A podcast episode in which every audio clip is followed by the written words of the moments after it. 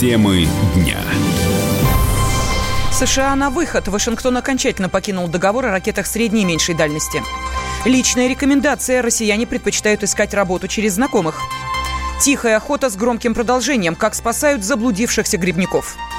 Пострадал из-за профессии. Актер, сыгравший пьяного полицейского, оказался под арестом. Здравствуйте, в студии Елена Фонина о главных событиях дня в течение ближайшего часа. Страны НАТО поддерживают решение США о выходе из договора о ликвидации ракет средней и меньшей дальности. Министерство иностранных дел России также официально подтвердило, что действие ДРСМД прекращено со 2 августа по инициативе Соединенных Штатов. Если Америка разместит хотя бы одну ракету средней дальности на территории Западной Европы, Кремль отреагирует незамедлительно, и ответ может быть жестким, рассказал первый зампред Комитета Совета Федерации по международным делам Владимир Джабаров. Американцы говорят, что когда заключался договор 87 года, значит, э, эти ракеты были только у России, у Советского Союза и американцев, и поэтому а сейчас они появились у Китая, Индии, ряда других стран. Необходимо, чтобы эти страны тоже участвовали в договоре. Ну, будут ли переговоры нет, это покажет время. Самое главное, мы уже предупредили наших партнеров на Западе, что если ракеты этого класса американ появятся в Западной Европе, в странах Западной Европы, в странах НАТО, например, то незамедлительно последует зеркальный ответ России.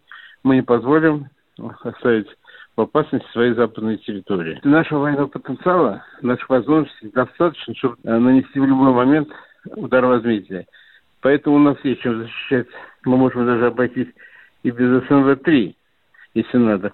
Но, конечно, наверное, во всем мире было бы спокойнее, если бы существовали какие-то ограничительные договоры в области стратегических вооружений ядерных, которые бы все-таки сделали мир более стабильным. Мы на это рассчитываем. Вашингтон приостановил участие в ДРСМД 2 февраля этого года. Договор объявлял вне закона все ракеты наземного базирования дальностью от 500 километров до 5000. Благодаря ему значительная часть ядерного потенциала США и СССР была уничтожена, закончилась гонка вооружений. Теперь она может начаться снова.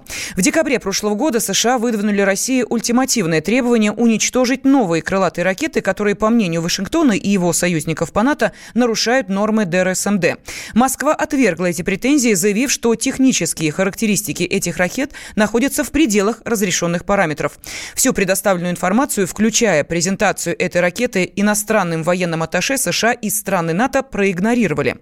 Советский Союз и Соединенные Штаты подписали ДРСМД в 1987 году. Стороны обязались уничтожить все комплексы баллистических и крылатых ракет наземного базирования со средним и меньшим диапазоном действия. В ГИБДД назвали возможную причину ДТП с пятью погибшими на Ставрополье. По данным полиции, виновником аварии с пассажирским автобусом мог быть водитель грузовика. На связи со студией наш корреспондент Роман Лаврухин.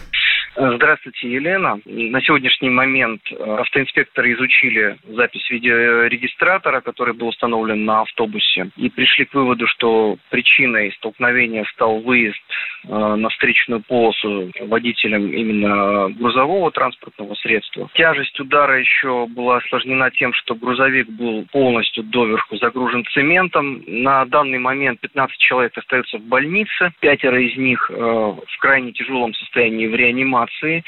За ними выехало несколько бригад э, скорой помощи из Ставрополя. Их собираются транспортировать э, в Ставропольскую краевую больницу, поскольку здесь есть э, больше возможностей для того, чтобы их вытащить из этого тяжелого состояния. Среди пострадавших как жители Волгоградской области, так и Ставропольского края. Погибших, я напомню, пятеро. Значит, среди них водитель автобуса, на чью сторону пришелся удар во время столкновения с грузовиком. Авария, я напомню, случилась на двухполосной трассе примерно примерно в половине третьего утра. Уже по уточненной информации водитель, именно водитель грузовика нарушил правила дорожного движения. Он жив, поэтому, вероятнее всего, он понесет некую ответственность. От удара автобус перевернулся. Находившиеся в салоне пассажира, их было 24 человека, в большинстве своем спали, были не пристегнуты.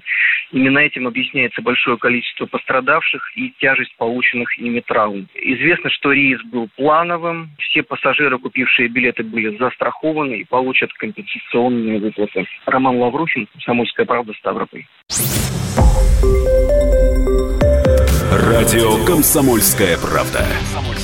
Более сотни городов вещания – и многомиллионная аудитория.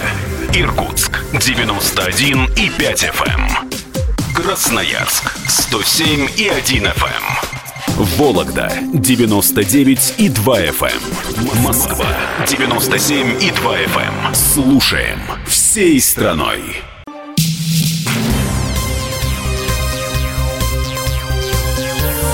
Темы дня. В студии Елена Фонина. Сотрудники ФСБ предотвратили нападение на военную часть во Владимирской области. Нападавших обезвредили. С подробностями корреспондент «Комсомольской правды» Валерия Пронина. Во Владимирской области задержан 20-летний житель вместе с сообщниками. Организатор преступной группы собрал их для того, чтобы напасть на воинскую часть и завладеть оружием и боеприпасами. Но попытка провалилась. В пресс-службе ФСБ России по Владимирской области нам сообщили, что выявили и пресекли деятельность преступной группы, связанной с подготовкой серии террористических актов под руководством жителя Владимирской области 1999 года рождения. Молодого человека и его сообщников уже задержали. В следственном отделении ФСБ возбуждено уголовное дело за содействие действий террористической деятельности. Сколько участников значились в террористической группе и где находилась воинская часть, на которую хотели напасть, пресс-службе нам не сообщили. Назвали это тайной следствия. Еще одна важная деталь. Преступников задержали не 2 августа, а чуть раньше. В Владимирской области за последние пять месяцев это уже второй случай. 22 мая сотрудники ФСБ также провели контртеррористическую операцию, были ликвидированы два боевика. Валерия Пронина, Комсомольская правда, Владимир. Каждый год грибной сезон становится горячей порой для поисковых отделений страны. Сообщение о заблудившихся ежедневно поступает в единую диспетчерскую службу. На помощь приходят не только МЧС, но и волонтеры. Вместе со спасателями на вертолете заблудившихся грибников искала и спецкор комсомольской правды Дина Карпицкая. Я целые сутки практически дежурила с вертолетчиками. Этот грибной сезон, может быть, он и не отличается от всех предыдущих, просто настолько уже стала налажена работа с заявками, с потерявшимися, что мы сейчас вот видим вот этот вал людей, которые уходят в лес просто прогуляться с корзинкой, а в итоге попадают в страшную опасность и по несколько суток остаются в лесах, их спасают, выводят и вот всячески помогают. Это спасатели Лизы Алерт, это после работы бросаем семью, бросаем диван, телевизор, берем в руки руки резиновые сапоги, идем в лес искать, в ночной лес людей. Я говорю так про таких обычных, но есть координаторы, профессионалы, которые уже научились, отработали методики, многое взято из поисковых операций каких-то западных стран, многое разработано самостоятельно нашими спасателями. И они вот координируют вот эти отряды добровольцев, направляют, потому что лес – это опасность, это повышенная опасность, и то, просто так туда зайти даже со спасительными целями нельзя. Там разбивается на квадраты, все ходят по заданным линиям с рациями, то есть все очень серьезно хотя это звучит так, что вот бросили все uh-huh. типа и пошли. Плюс еще в одиннадцатом году организовался такой отряд добровольцев, которые на своих вертолетах за свои деньги в свободное время летают над лесами и ищут потерявшихся людей. Понятно, что с воздуха это сделать иногда бывает проще, чем вот прочесать там радиус огромный. У них тоже свои методики уже отработаны, у них настолько все четко слажено. Многие наши и МЧСовцы, те, которые заинтересованы в выполнении своей работы хорошо, полицейские, полицейские, они приезжают к ним, чтобы поучиться, потому что все в онлайне, все быстро. Только вот попадает заявка, там сразу вся информация, значит, что за человек, есть ли у него заболевания, какие у него с собой есть средства спасения. Тут же принимается, значит, решение, вылет, совершать, не совершать, потому что каждый вылет вертолета – это повышенная, во-первых, опасность, во-вторых, это дорого. 450 долларов в час примерно стоит поднять вертолет в воздух. Этот спасательный отряд, он называется «Ангел». Кстати говоря, название не случайно возникло, просто многие люди, которых находят в лесах, они говорят, боже, вы как ангел спустились с неба. Это такая уже у них присказка даже. За свои 8 лет существования вывели из леса больше тысячи людей. И только в этом году бум, мы увидели потерявшихся. За 7 дней 1 июля потерялось 600 человек. Из них 19 так и не найдено по сей день. 8 человек найдены мертвыми, остальных, слава тебе, Господи, удалось э, вывести. Мы искали э, двоих потерявшихся, и обе истории, они вообще такие на грани нервного срыва. Один дедушка блудил почти двое суток в лесу. Он периодически выходил на связь, периодически его телефон ловил, но он был уже в малосознательном состоянии иногда. И вот в этот лес вылетали три экипажа его искать, но все было безрезультатно. Все, кто собирается в лес за грибами, я повторю 500 тысяч раз, берите с собой телефон обязательно. И не вот этот модный гаджет, а, а самые обычные дешевые телефоны, они не садятся неделями. Вот этот телефон спас дедушке жизнь. А вторую бабушку мы искали под Можайском, в темном лесу. Это уже наступила ночь. Бабуля звонила, плакала и говорила, что все, я умираю, я здесь буду умирать, ей 72 года. Но мы ее, слава богу, нашли, но для этого нам пришлось 10 кругов вертолета совершить. И у нее сел телефон просто буквально в последнюю секунду, когда мы ее вот успели найти. Телефон, спички, вода, потому что вода в лесу особенно нужна, теплая одежда, замерзнуть можно даже при плюс 18 градусах ночью. Вот без этих вещей вообще в лес не надо выдвигаться. Еще желательно иметь с собой карту местности. У кого есть средства купить навигаторы, вот эти гармин, которые тоже долго не садятся, выстраивают трекер. Без этого в лес не ногой. Американец нашел работу, раздавая свое резюме прохожим на улице. В штате Аризона 30-летний Патрик Хоугланд долго не мог устроиться после увольнения.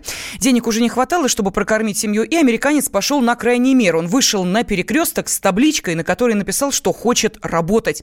Фото с Патриком быстро разлетелось по интернету, и ему предложили неплохо оплачиваемую работу.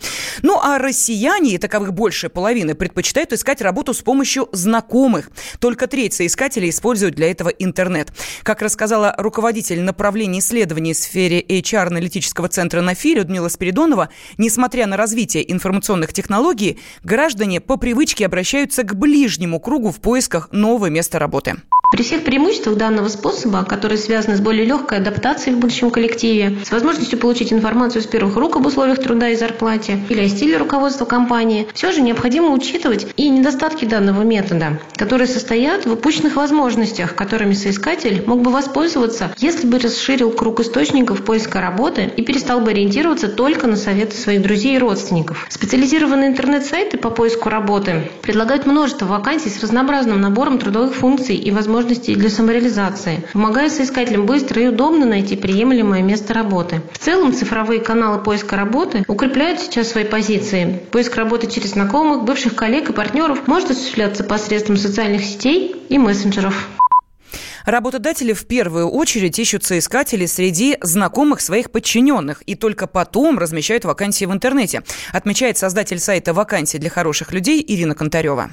Работает это так. Ходит э, руководитель и говорит своему коллективу, ребята, нам нужен такой человек. У вас там среди знакомых нет кого-нибудь? Пошукайте. Сначала по знакомым. Если никого не находят, тогда ну ладно, давайте разместим где-то на открытых площадках. Работные сайты, нишевые какие-то ресурсы. Давайте там попробуем поискать. Почему это круче, сильнее работает, эффективнее? Потому что человек рекомендует не только профессионала, но и может сразу сказать о его каких-то человеческих качествах. Потому что он с ним работал. Он говорит, ты знаешь, вот, ну, крутой, да, крутой оператор, но алкоголик. То есть сразу какую-то дает ему там оценку. Мы понимаем, что э, работные сайты, да и в принципе достаточно популярные нишевые, там разместишь вакансию, а тебе приходит, например, из 100 резюме, ну дай бог, там 5 релевантных, которые отвечают требованиям. А все остальное из серии, ой, хочу, хочу, хочу, но ничего не могу. На то, чтобы обработать весь этот массив, уходит много времени. А все-таки по знакомству это такие локальные штуки, тебе там плохого не посоветую. Когда рекомендуешь, там не на сотни идет речь, а я рекомендую одного, ну дай бог, там двух человек.